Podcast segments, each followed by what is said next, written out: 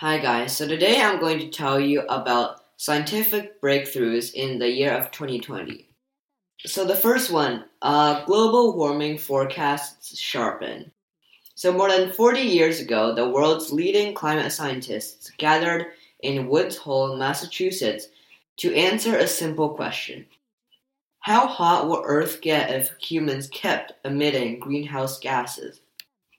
Their answer informed by rudimentary climate models, was broad.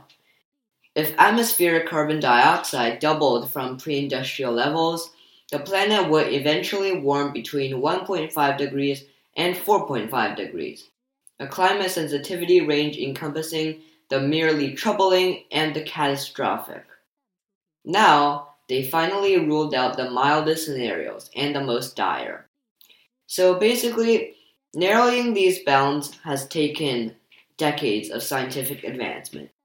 Understanding how clouds trap or reflect heat has been a particular challenge.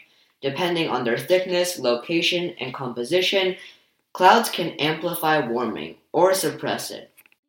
Now, high resolution cloud models, supported by satellite evidence, have shown that global warming sends low light blocking clouds. Hotter air dries them out and subdues the turbulence that drives their formation.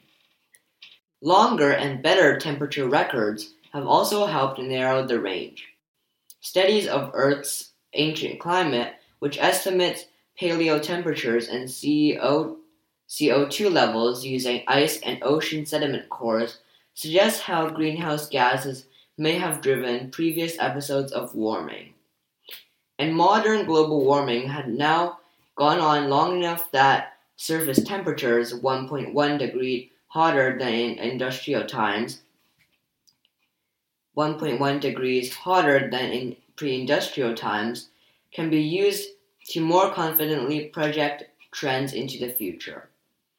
This year, these advances enabled 25 scientists affiliated with the World Climate Research Program to narrow climate sensitivity to a range between 2.6 degrees and 3.9 degrees. The study rules out some of the worst case scenarios, but it all but guarantees warming that will flood coastal cities, escalate extreme heat waves, and displace millions of people.